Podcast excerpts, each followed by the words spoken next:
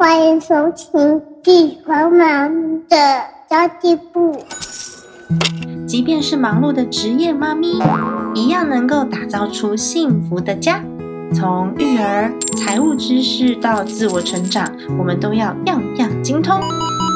我是精算妈咪 Sandy Two，我会在这里透过自己自身经验的分享，以及访谈各个领域的专家达人，让你跟我一起打造属于我们自己的理想生活。本集节目由 Wow W U W O W 六书堂赞助播出。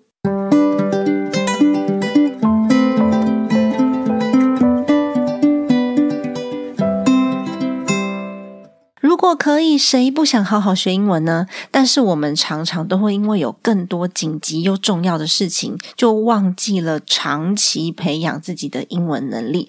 英文就是要天天练习，才不会忘记啊！透过 w o 的系统，只要有网路就可以进入学习情境，而且我觉得很酷的是，用 Line 就可以预约课程喽。这个月是我进入英文学习的第二个月了。一天二十五分钟，其实就很明显的发现自己的口说能力有在渐渐的提升。然后上课呢，就专心的跟老师对话。下课之后，在后台可以看到课程的回放，我就会特别把老师纠正的发音或是单字再抄到笔记本上面。那老师也会针对教材的延伸内容来做讨论哦。上次还跟老师讨论到了幸福国度不丹王国。照片超美的，然后老师也有 Google 给我看，然后我们也有讨论到各国的长辈们其实都有一些奇怪的传统的偏方，什么咳嗽偏方之类的东西，很有趣。那么我从后台可以看到老师给的评价。我最近很惊讶的发现，就是他们不是有那个分级制度吗？居然有老师整整帮我提高了一级，他觉得说：“哦，我有进步了，可以再往下一个阶段了。”哎，好开心哦！小小的进步累积的就是妈咪们大大的成就感。推荐大家也可以开始自己的英文学习计划。如果你有兴趣跟我用一样的平台上课，欢迎参考资讯栏位，我会把我的优惠链接放在资讯栏哦。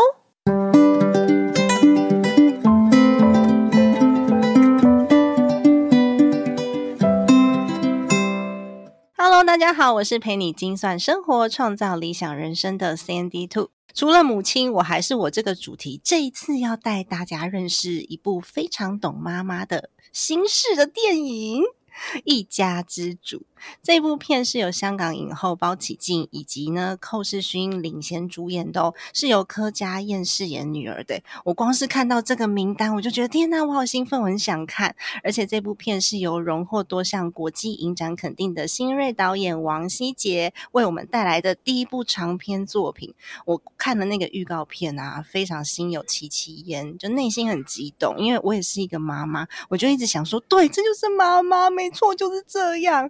这部片呢，它完全就在叙述传统家庭当中的妈妈总是把家人摆在第一位，然后她有一个年长的长辈，就是她自己的妈妈需要医疗照顾，然后有一个光说不练的老公，以及呢失业又失婚的女儿，还有没事就上门要求东要求西的小姑。然后这个妈妈呢四处奔波，就忘了自己，理所当然的为了家人的付出，然后希望家庭可以安稳，她的生活很努力，于是呢，她想要买房、存钱、投资，给家人好生活，充满了行动力跟勇气。但是遇到问题的时候，却常常独自承担，完全是反映出了女性的坚毅。但是内心哦，总是会有一些峰回路转啊，一些觉得哦，觉得有点委屈啊、不公平啊等等。然后一直到最后，她如何去找到她自己的一个让人非常印象深刻的过程。今天很荣幸的可以邀请到一家之主的导演王希杰来跟我们聊聊天。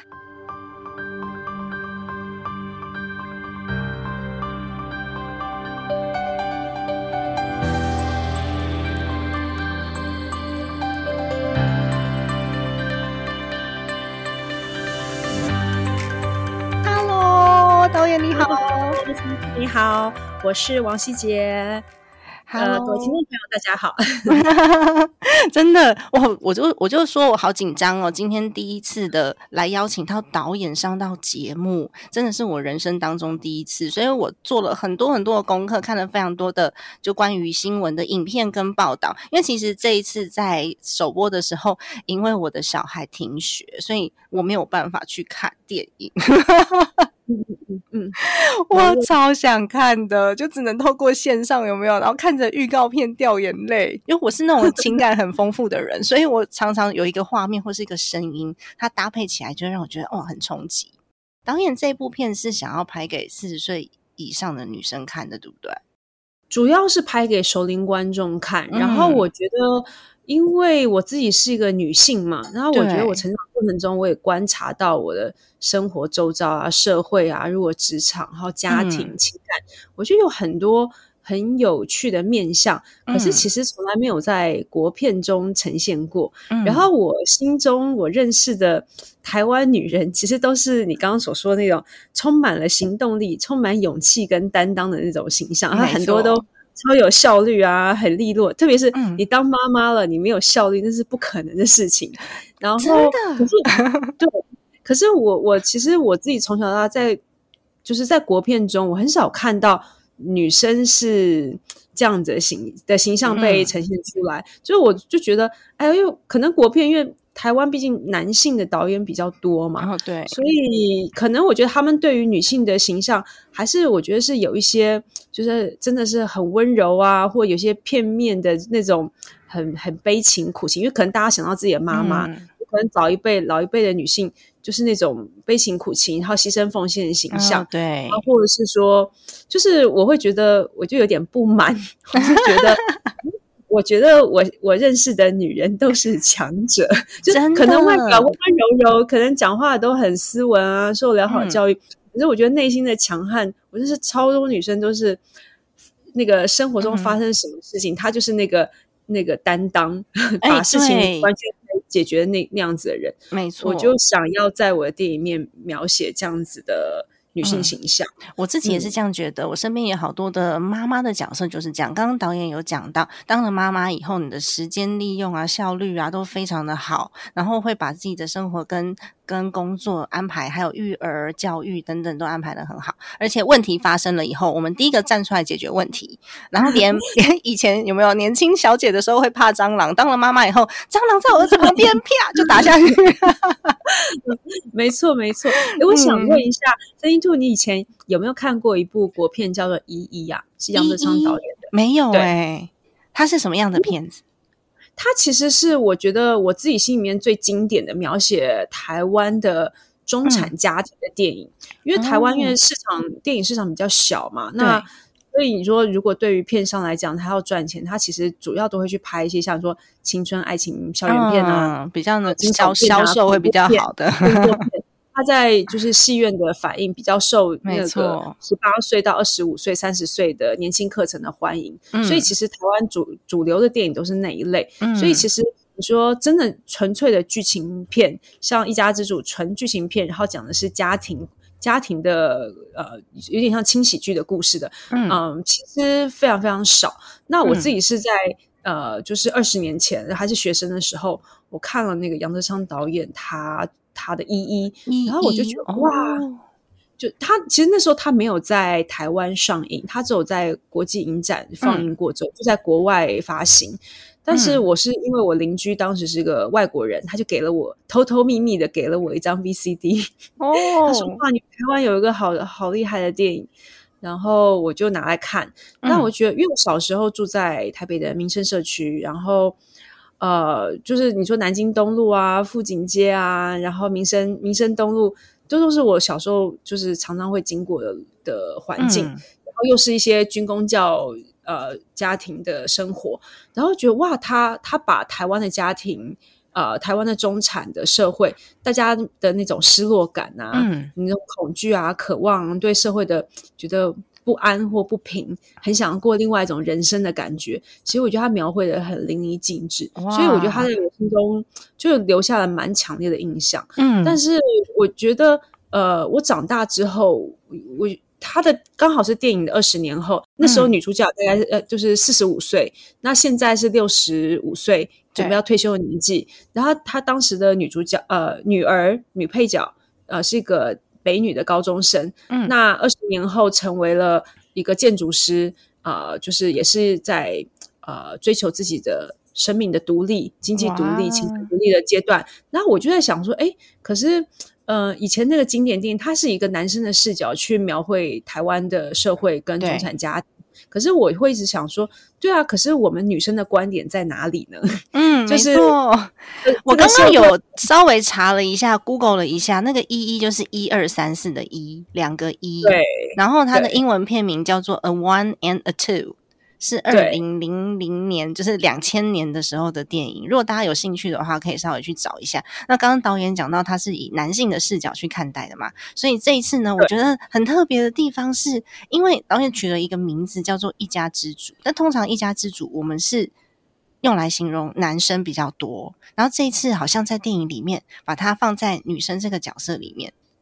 这是这是导演有什么样子的心思，或者是有什么样子的 对对特殊的原因吗？因为他你说对呀，大家都会觉得一家之主通常都会想的是爸爸，嗯，然后但是我觉得当我成长过程中，我觉得哎，每个家的我认识很多家庭的那个精神支柱，那个灵魂其实是妈妈妈。对，我们常会我要回家，我会先打电话问看，哎，我妈妈在不在家？就是妈妈在，你就回家。对，对话。那聊聊天就算了，真的，好像真的是这样哎！而且我 最近也是在想说，为什么母亲节？因为最近才刚过母亲节嘛，母亲节的时候就很多人是大肆庆祝包红包，而父亲节好像就比较少，就会一直卖刮胡刀，好像父母亲的角色不太不太一样。一家之主反而像导演讲的，我们都是。依靠着母亲的周围在生活的，哎，回去妈妈煮什么饭呐？妈妈帮我拿衣服啊？啊，妈妈怎么样？妈妈怎么样？好像小孩第一个觉得很依赖的都是母亲。但其实电影里面我并没有去下定论谁才是一家之主，因为其实对于很多现在的父母来讲，他们反而都跟我讲说：“哎呀，拜托好不好？我们家小孩才是一家之主，我们所有的生活的。” 努力的动力，然后整个生活的品质跟模式运转模式，全部都是绕着小孩去转的，小孩才是一家之主。所以我在想说，对啊，就是每个家庭的一家之主，他肯定是一个变化流动过程。可是大家能不能在这个变化流动过程当中，都彼此尊重，然后可以有一个良好的沟通？就是今天不是谁才说了算，就是。大家一起共同支撑一个家的那个感觉，他才会他才会一直进化，往一个更健全的家庭去走。嗯，没错。对，然后其实你说那个片名呢，我在每一次 每一场那个映后的 Q&A 都会问他们说：“哎，那到底什么意思？”然后我我自己我就说，我觉得不论是男人或女人啦，就是其实我觉得我们把自己的。身身体好了，身体或生活、生命都当成是那个家。我们其实都在努力成为这个家的呃，就是我们我们可以掌握这个家的呃主导权。就是我们都其实都是希望能够成为自己这个家的呃主人的。嗯，对，我觉得英文片名也蛮有意思的，英文片名叫做 Reclaim，对不对？它有什么特殊意义吗？因为我好像找不到对应到一家之主的这个嗯相相对应的意思去解释这个英文片名。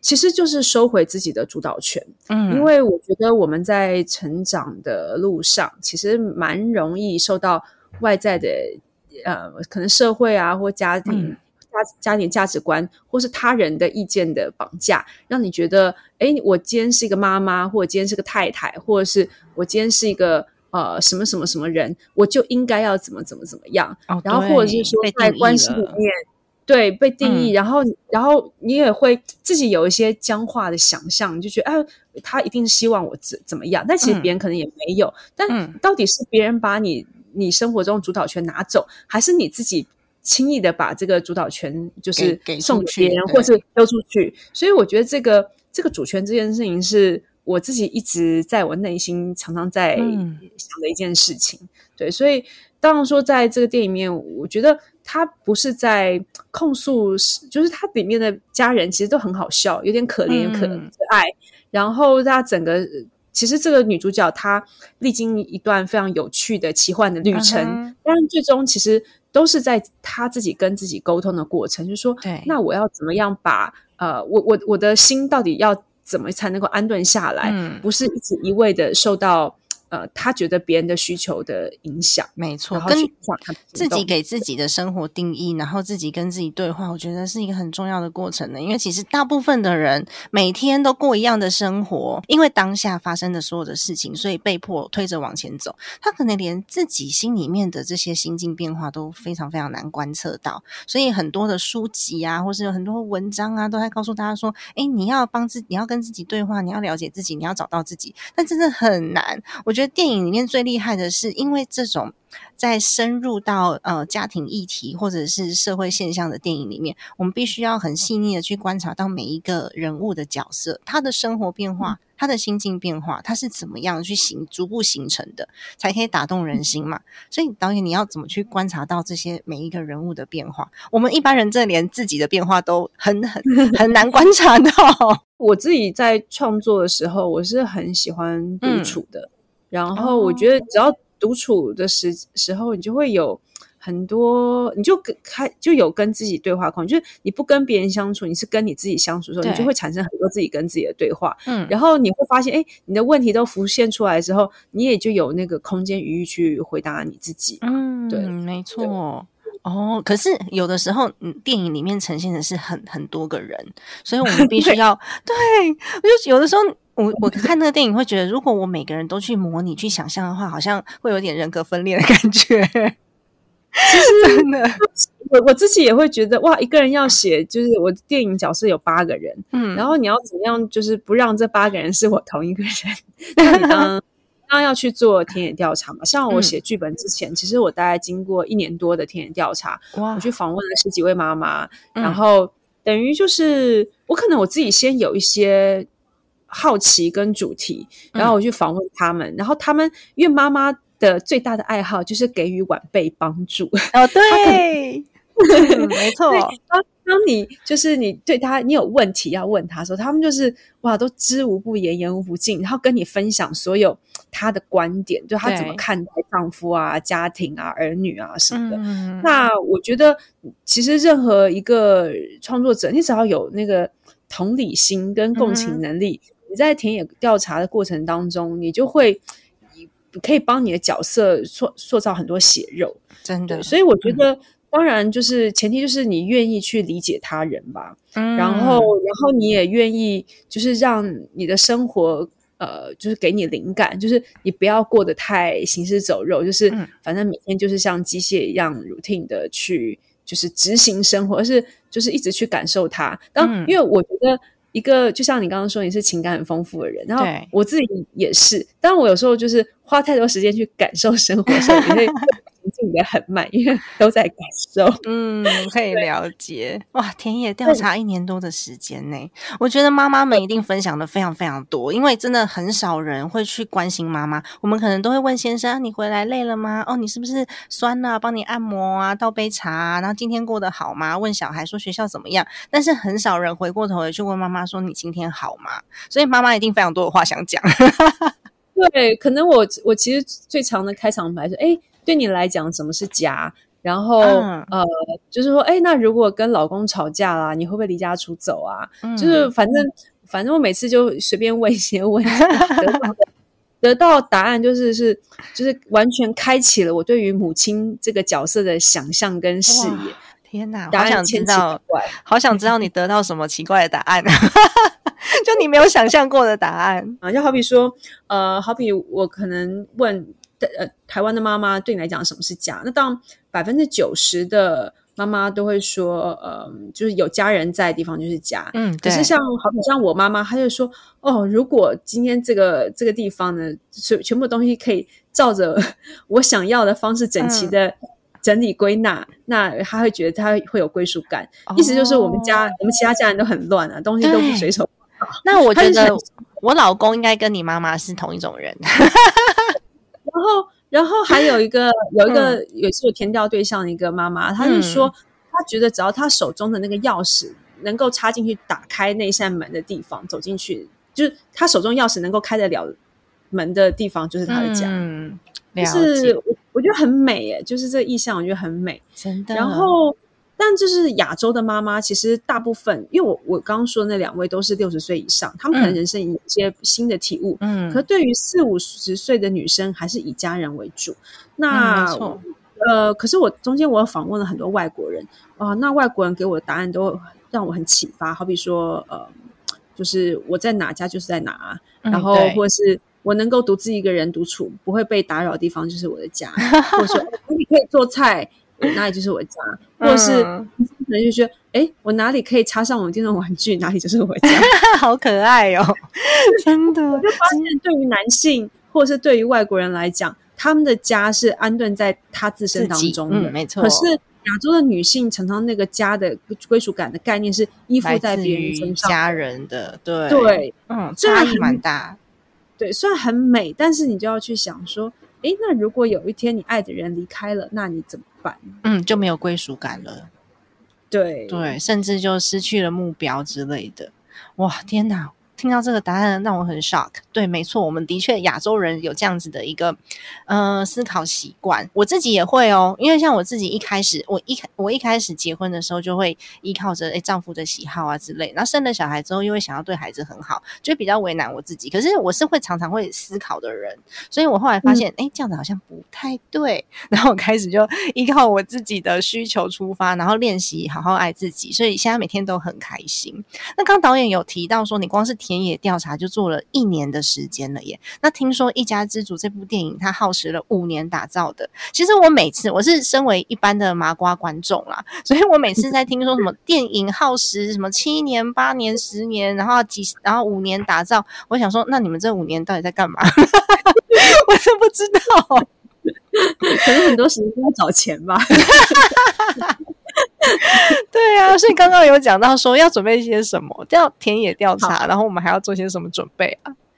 嗯，一般以电影制作来讲，我们其实会分成就是啊前期的开发。那这开发阶段，你可能会写企划案啊，你会去影展的创投去送案子，然后找资金啊，然后找合作的伙伴，不管是合作的发行、制片啊，或者是它就是一个在呃你在一个企划的很。初就是初很初始的阶段，嗯，那好，但当你找到了经费了，然后你剧本完成了，嗯，然后因为你可能先找到经费，然后你去写剧本嘛，那我剧剧本填掉，填掉加写剧本，其实就花了两年时间，然后这两年时间我同时在做的就是前置前前期规划，然后这些。好，那前期规划之后，那就是呃，你你如果计划通过了，钱拿到了。那你就到了 green light，然后各方面可以进入一个正式准备拍摄阶段。那正拍摄阶段就有一个前置，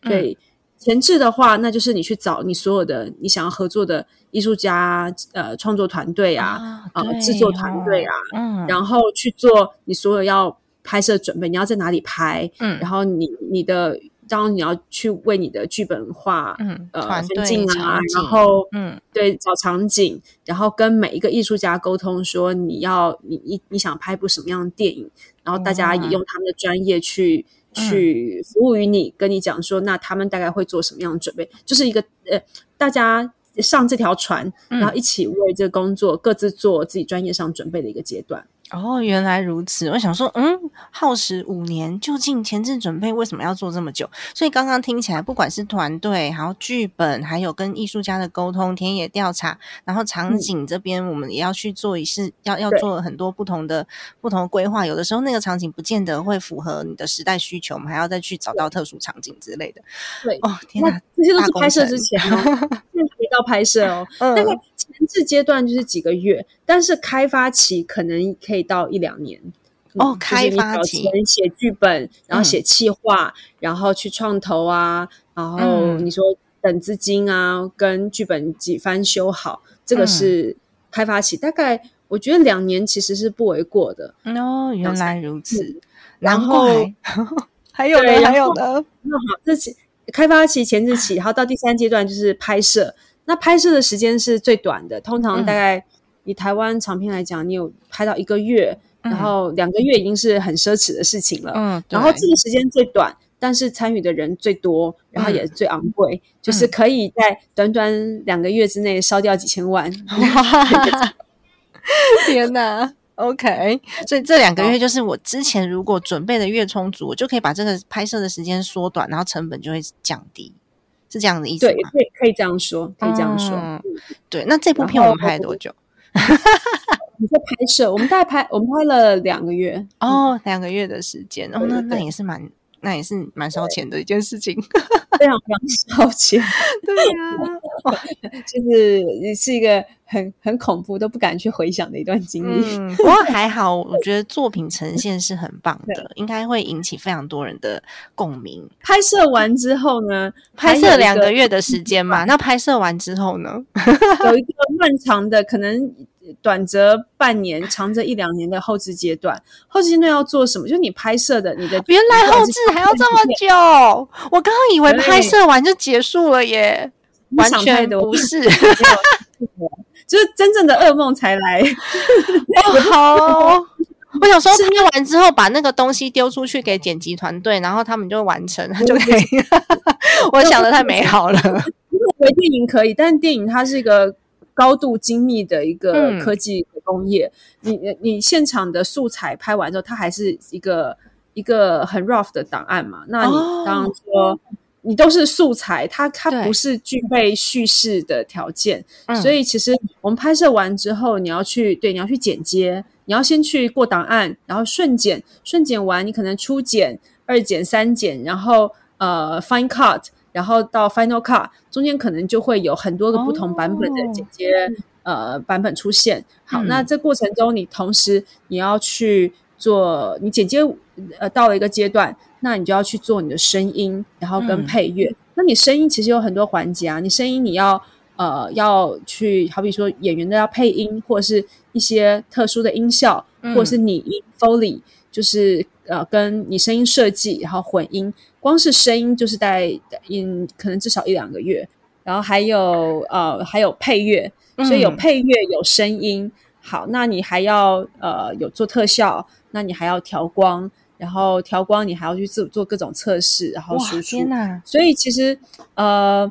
就是后期阶段，它比较像是说，你拍摄完只是从菜市场把你要买的菜买回来了，对。但是真正你要下厨端出一盘菜进厨房，那个是跟后期制作有关的事情。哇，天哪，我好难想象哦，因为我不是一个很细腻的人，所以如果要我去把这些素材那个全部都集结在一起，准备在一起的话，我应该一下就找不到东西了。我们拍摄素材是。几十颗硬碟，你光是要看把素材看完，大概就要花几个礼拜，更何况是真的耶。那接下来我们就来分享一点点电影的内容好了，这样算是暴雷吗？因为电影已经上映了嘛，应该可以讲一点点。对啊，因为剧中是有一个包起静的包起静姐姐，她饰演的叶老师。他想要买房子安顿一大家子，然后就陷入了投资陷阱。我觉得这也是妈妈妈妈妈妈想要照顾家人的心态里面很容易去陷入到的一个危机。因为其实我这我自己身边呢，我们的听众朋友大部分百分之九十都是妈妈，所以大家都会想要让家家人可以过好生活，所以我们都在很专注在呃家庭的理财上面啊，然后把自己可以做的事情做好。叶老师也是这样的角色。诶，他好像有一个朋友获利很不错，然后呢，推荐他投资工具的这个对象又是自己的学生，所以他就拿了上百万退休金去参与一个短线，然后呃获利还不错的投资，所以事情就变超级复杂的。这段剧情呢，好像在剧中扮演占着非常重要的那个承先启后的角色。那导演为什么会安排像这样子的剧情？它最重要意义是什么呀？嗯哼。嗯，其实我们在研究人物的时候，我们其实都会说，人物通常都是被你你的欲望跟恐惧去支配的。嗯，对。那好比说，像这个戏里面的呃，包起静饰演的叶兰心，嗯，她的欲望其实就是安顿家人。嗯，那她怎么去？她就想要帮女儿买房，又想要帮妈妈买房，又又需要老公又需要空间，就每个人都要跟她要空间，那这样解决这个问题。所以投资。就变成是他解决他的这个安顿家人欲望的一个手段。对，然后就是他呃。就是想要为为了家人好嘛，嗯，但是事实上她有没有这个能力做这些事情呢？虽然说哦，她的闺蜜就是陆毅静饰演的闺蜜，还有李纯饰演的学生，好像都是理财高手，但是那是他们呢，那他自己呢？就是嗯，她有没有那个能力去呃去承担她的这个欲望？对，所以其实在这个戏里面，我我并不会说这个这个。我其实我自己不会说这个诈骗是一个真实的事，它是一个选项，是整在整个电影里面，它是一个可能性可能发生的事情。但是到底他最后有没有被诈骗，这个观众要进了电影院才会知道。那其实就是我想讲的是说，一个人他平常是不是有足够的清醒跟自觉的？嗯，就是嗯，我觉得人在我们其实有时候真的因为太忙了，像。身边的事情太多的时候，其实你会觉得汲汲营营，然后像有时候是很像行尸走肉般的在在生活的，你可能就不会去很清醒的思考，哎，我今天说这句话或做这件事情到底有没有必要，对不对？因为你只是以一个呃本能的一个反应，可是你不是在一个很清明的状态。对我觉得，我我希望帮。这个角色找到就是他的那个清明状态。嗯，那至于说投资诈骗这件事情，它其实只是这个戏剧它的外在的危机，但其实它是一个，嗯，它其实是一个让女主角内在审视自己的一个好的机会。嗯，对，就是如果你审视你自己，呃，你是清醒的，那你不会遇到这个诈骗的的危机。但如果你不是很清醒，你一直觉得说啊，因为谁谁谁要怎么要我怎么怎么样。然后，或者是我们家里需要什么什么什么，然后不考量自己的能力，那这个他就会成为真正的危机。所以，他只是说，他是一个这个戏里面重要的触媒，然后跟去检视的机会。但它真的有没有发生？就是你真的一定要看到，要看了才知道。对，真的很鼓励大家可以进到电影院去稍微看一下这部电影。如果说家里面小孩可以找人帮你安顿好的话。像我我们我们家小孩现在停学当中，所以然后我就跟跟那个同学们组成妈妈自救会，所以我要工作的时候就可以把小孩丢到他家去，然后或者是他有需要出去买个东西的时候，就是小孩就我来顾，这就是我们妈妈之间的友情，真的很鼓励大家可以，真的友情超重要，没错。我们昨天也有在谈到说，哎，关于女人之间的互相鼓励，没关系，我们先把电影，我们先把电影内容 讲。完，我们大家讲其他的话题了。那这个这个影片当中的那个叶兰心，就是刚刚说的叶老师嘛，她其实用她自己的方式照顾家庭，但是跟很多台湾的传统妈妈一样，现在的妈妈也有有时候也会有这样的问题哦。她的付出是没有被珍惜的，所以有时候呢，她好像很疲惫，一下帮女儿去解决问题，一下帮老公找东西，然后呢，儿子打又打电话回来要他帮忙之类的。那他的汲汲营营的忙碌，可是当他自己想要休息的时候，他只能躲在厕所里面，坐在马桶上，然后吸一口气休息。其实这个场景啊，它是我在一个那个电影的预告片里面看到的，我超有感的，因为我有时候也是会躲在厕所里面，就 好，我现在先不要出去，我想要休息一下。那那也不是逃避，就是想要让自己喘息一口气，因为我们有太多的事情需要负责的，或者是会躲在厨房里面哭，因为我们唯一的空间就是厕所跟厨房了。真的很多人的写照哎，就想要把妈妈想要把家庭照顾好，家庭就会很幸福美满吗？这个是我们所信奉的价值观，可是这个价值观不见得让我们很幸福。这件事也是我自己不断在思考，为什么我们每天做了很多去符合别人需求的事，但是我还是这么不开心、不快乐，嗯，是吧？嗯，对啊，还是你你觉得这个是价值观的关系吗？我觉得价值观它不是一个想出来的事，它是你去实践出来的。对，只是说你去你你去实践你的价值观，你的检验标准是什么呢？嗯，对，所以他嗯，他没办法说很空泛的谈论价值观，但是但是我觉得，我觉得确实就是应该说不只是说妈妈得先把自己照顾好，就是给自己休假的时间，我要有一天时间或半天时间，我可以自己一个人休息啊、独处啊，然后甚至出去看场电影啊，然后然后我可以放掉放掉一会，帮自己放空充电。或者是说我有一个自己的角落，就是我觉得任何一个人都会有一个对于时间跟空间的需求嘛。嗯，那这个东西你拥有了，你其实就比较容易照顾到你自己。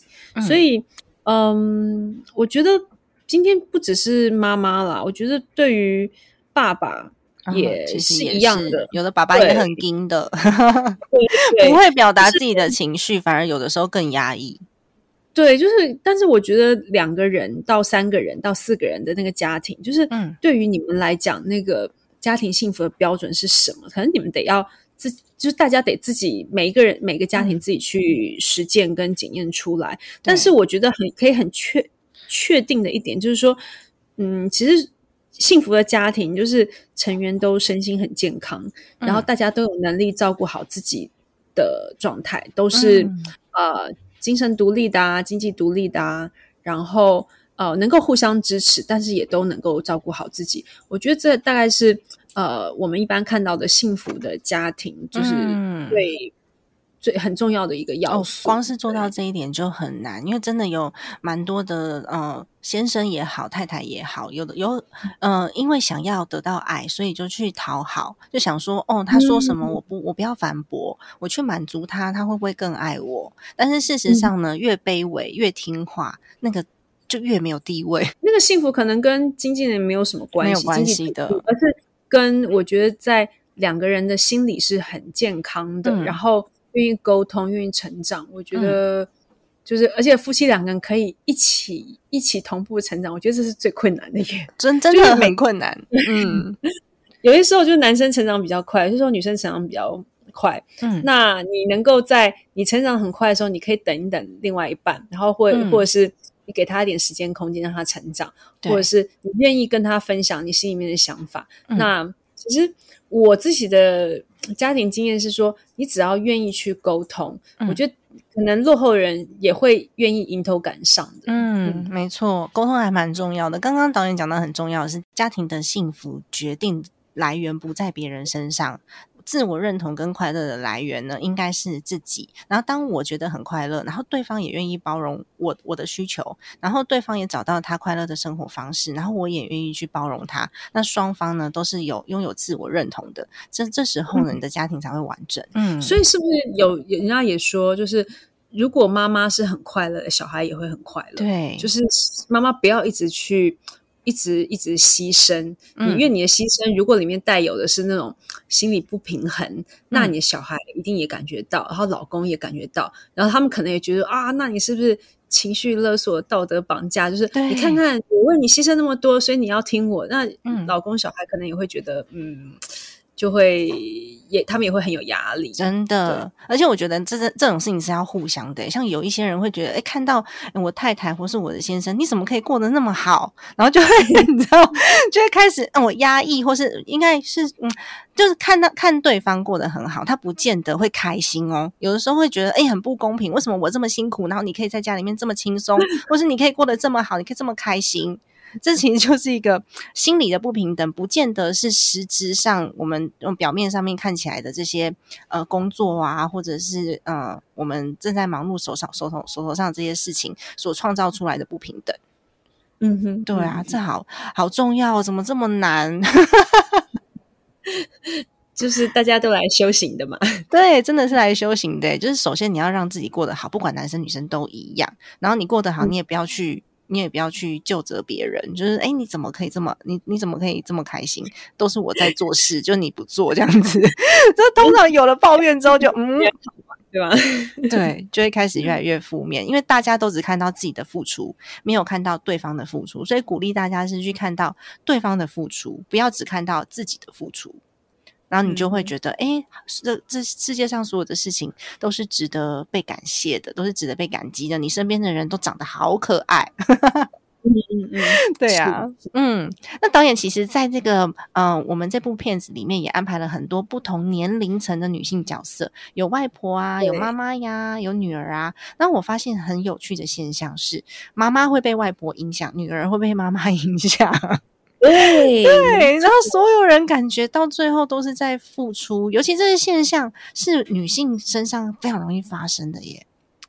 其实我觉得我自己在观察，所有的母女之间都有浓浓的这个传承，就是不管你承不承认，但是其实你，嗯，你的价值观，然后你对另外一半的态度，或者是你跟自己沟通的方式，其实就其实就是当年你妈妈怎么跟你沟通的方式。嗯，没错，就是。你如果没有自觉的话，这件事情逃不掉的。然后，所以你的、你的、呃，你的母亲对你的认同，或他对你的包容，或他对你的祝福跟鼓励，其实都会影响到女儿在长大之后去面对这个社会的呃，她的各种反应。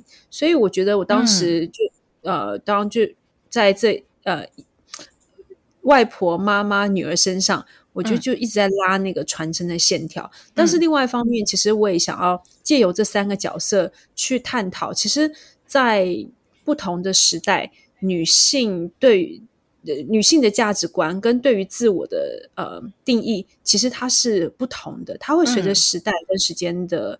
变化而转变，对，就好比说，在外婆的这一代，她其实就是呃，在努力攒了钱之后，她人生一切就是要留给儿女，就是想办法呃，因为我们外婆啊、奶奶的那一辈，其实很多都是家庭主妇，那他们其实就是要各种存钱啊、标会啊，然后怎么这样做一点小手工啊，就是帮家里面呃，就是增加点经济，但他们原则上他们家庭主妇不算是职业妇女，对，就是。除非是你有一些特殊的原因，你会被逼成当职业妇女。嗯，那但是他们的价值观就是，好，我我嗯，在电影里面他是自己呃，就是打打包好行李去搬去养老院，不想要麻烦儿女，但是把把房子都留给小孩的，那就是以以照顾家人为主。那到了呃叶兰心，就是女主角这一代，对，她就是她的任任务就是我要工作赚钱以外，我就是要。照顾好，解决家人的需求，他已经有开始有更多的那种，就是雄性阳刚的那种成为支柱的那个力量了。嗯，可能在老一辈，他可能比较是一个辅助型角色。嗯，但在在呃叶兰心的这一辈，他已经是一个支柱型的角色。嗯然后到了女儿的那一辈，他更多在乎的是自我的完成、理想的实践。所以其实对啊，在不同的。时代里面，女生受到考验是不同的。那你为什么要用传统的，就是妈妈的价值观，一定要去影响女儿去怎么面对你的人生？你要决定你要怎么去，呃，你要不要结婚啊？要不要生小孩啊？或或是，所以在戏里面，我觉得最终都是每每一对母每一个母亲，她会去负责打开女儿的心结。对，因为我觉得我们女生。呃，我们可能有一些认知或一些窠臼，就是我觉得困住我们的那些观点跟想法，我觉得能够释放他的那个最好的，呃，就是解铃还需系铃人的角色，就是母亲妈妈，没错，对对啊。我其实昨天跟导演聊到这个电影的时候，你就说这部片其实很适合跟老公一起看。是的，对，可是我觉得超难的。我们家那个是钢铁直男，他缺乏情绪感受力。我之前跟我老公看了一部电影，叫做《房间》，我不知道导演知不知道这部片。他是在讲一个少女被大叔关起来七年，然后还生下一个儿子。就是像这样子的，也是剧情片。然后那个男人会时不时对妈妈发泄，然后小男孩其实都因为房间只有十平大嘛，他都看在眼里。可是妈妈呢，她却透过了一个虚构的故事，帮孩子创造了一个世界，让孩子活得很灿烂。嗯，然后最后他们有逃出来，而且听说这个故事是真实故事改编的。然后我就看着一把鼻涕一把眼泪呢。然后我老公看完之后，他就说：“哦，嗯，是部温馨的电影啊。”就这样结束。所以我觉得，嗯，我好像不太适合大家去看，就是闺蜜们，我们一起去看就好了。对，千万别这么说。我觉得你不要看不起你老公，对，我觉得是可能他点还没被抓。因为昨天我的呃，我的就是小学闺蜜，她跟我说，她的有三个男生的朋友看了哭了两个小时，然后都是钢铁直男。然后她说，我们女生都不懂为什么他们会哭，嗯，然后后来问，他们说就觉得很愧疚，因为因为母亲节就是前戏，因为过生日跑出去跟女朋友出去玩，过 生过母亲节，居然居然是因为看了这部电影之后，赶快冲回家跟妈妈道歉，然后陪她过母亲节，你知道吗？这个题目也是个好事。就然后，我觉得也有其他的男生就说：“哎，他看完之后，他有点明白平常老婆为什么对他甩脸色，会对他发脾气。他他说他有点 get 到老婆生气的点啦。嗯，所以我觉得就是有的时候是有没有那个沟通的机会。那电影本身它就是一个媒介感性的产物嘛，它让每一个人他都有一个。感性的两个小时，在那个两个小时，其实你是对着荧幕，但是其实你是在跟自己的内心沟通跟对话。嗯，那你就不知道说在哪一个点打到他，因为电影面的男主角是寇世勋，寇哥嘛。那他其实乍看之下有点小可恶，就是呃茶来张张手，饭来张口的那个状态，就是很多人说那简直就是一个大型家具。可是事实上，我觉得他也把就是。中年的退休男人的呃退休后的那种失落感，嗯，然后跟一些其实非常非常依赖老婆的那个心境描绘的超级细腻、超级好。哦，所以对于对于男生来讲，他可能他看到的是哇，呃，寇世勋这角色，他怎么去适应他的生活变化之后，他重新去面对的这个呃适应的状态。嗯，我觉得其实男生。我原本一直以为我拍这个片就是服务，就是四十岁以上的女性观众，但是男生都跟我讲没有这回事，他们他们看了超超级有感。哦，我觉得有些男生是他只是不讲而已。我常常的，我跟我老公结婚已经很久的时间了，我们是一二年的时候结婚的，但我我很少听到他聊心事，可是我常常都会觉得他应该是有有感的，只是他的点我抓不到。所以，我我我跟我先生的信任度是很强的，但是不够理解，我觉得是不够理解对方。但是我相信对方，我们是这样子的一个相处模式。所以，有的时候我就想说，这个到底你到底是你到底是接收到什么讯息了？我真的不懂哎。就像我的 podcast 啊，录到现在已经第两百五十三集了，每一集都是我先生剪的。然后我每一集有的时候时不时我都会问他说：“你觉得今天内容有需要再做一些改进吗？还是我的访谈的方式怎么样？然后你有没有在内容当中呢获得一些呃，你你自己会会有一些什么样的想象或是启发之类？”然后我老公他从第一集到最后一集到第两百五十三集喽，他都跟我讲说：“不错啊，录得很好。”没了。其实我觉得老公不错哎，就是你你录 podcast 等于你在目前，然后你去经营这些活动，对，但是他是你的呃，你他是你背后的支柱哎，帮你处理技术问题，然后帮你检查、聆听，然后让你那每次节目出来都有很好的效果。你们家的那个协力 是互为效力的状态是非常非常好。是啊，可是有时候你如果心里面需要安慰的话，因为像这种老公，他其实很难去 get 到你的点。所以他会觉得莫名其妙，你现在到底怎么了？这时候男人对，你就找闺蜜就好。这种很需要闺蜜，闺蜜可以理解包容，然后可以互相支持。就是如果要去等老公理解，真的很需要时间。就像我跟我老公，其实二零零九年就在一起了，二零一二年的时候结婚，然后我们一八年的时候才生小孩，已经很久时间了。但是我实在是，我我我觉得我还是找找闺蜜会稍微好一点。不同啊，不同的不同功能了，不同功能。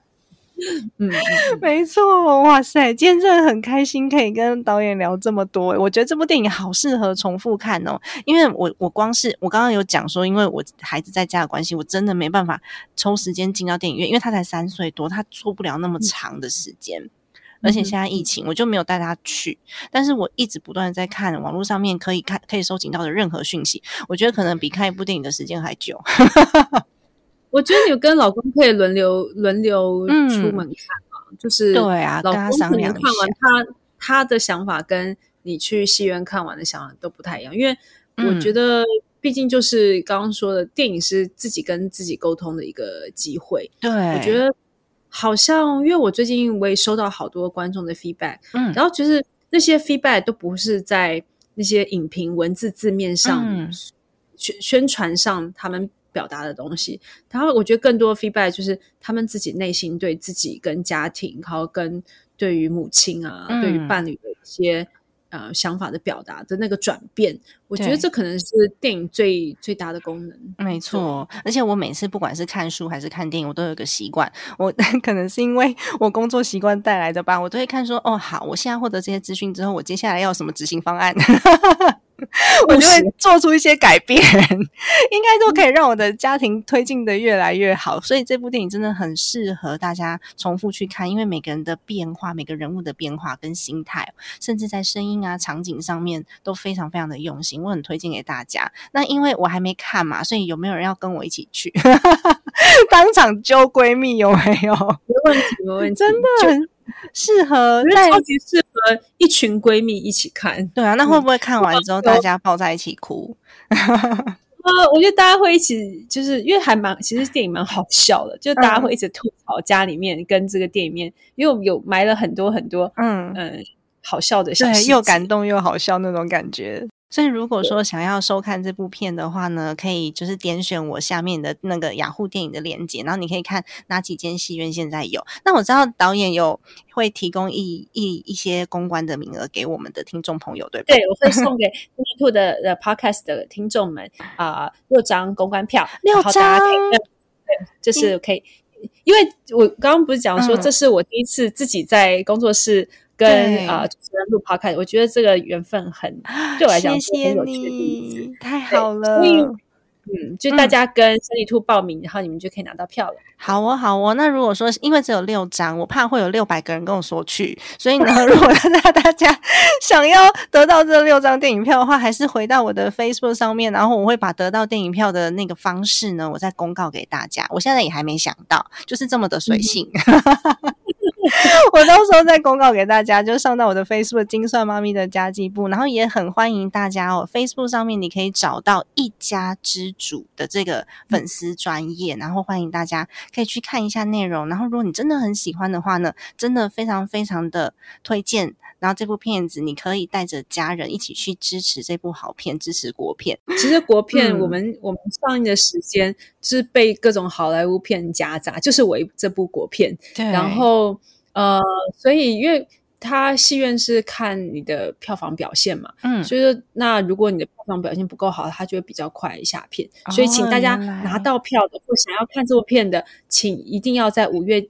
底底以前去把电影给看完，好哦！五月底以前我们去看电影吧，大家耶！今天真的很谢谢王希杰导演接受我的访问，超开心的，可以聊这么多关于电影的事情，就是我们这种电影麻瓜，就是这那叫做什么圈外人不知道的一些小小的秘辛哦。好的，今天的节目内容就先到这边结束啦。如果你有更多想要听的内容的话，欢迎你留言给我，然后留下一个五星好评，让我知道你们都在。家庭理财就是为了让生活无余，分享这期节目，让更多的朋友透过空中打造属于我们幸福的家。我们下期再见，拜拜。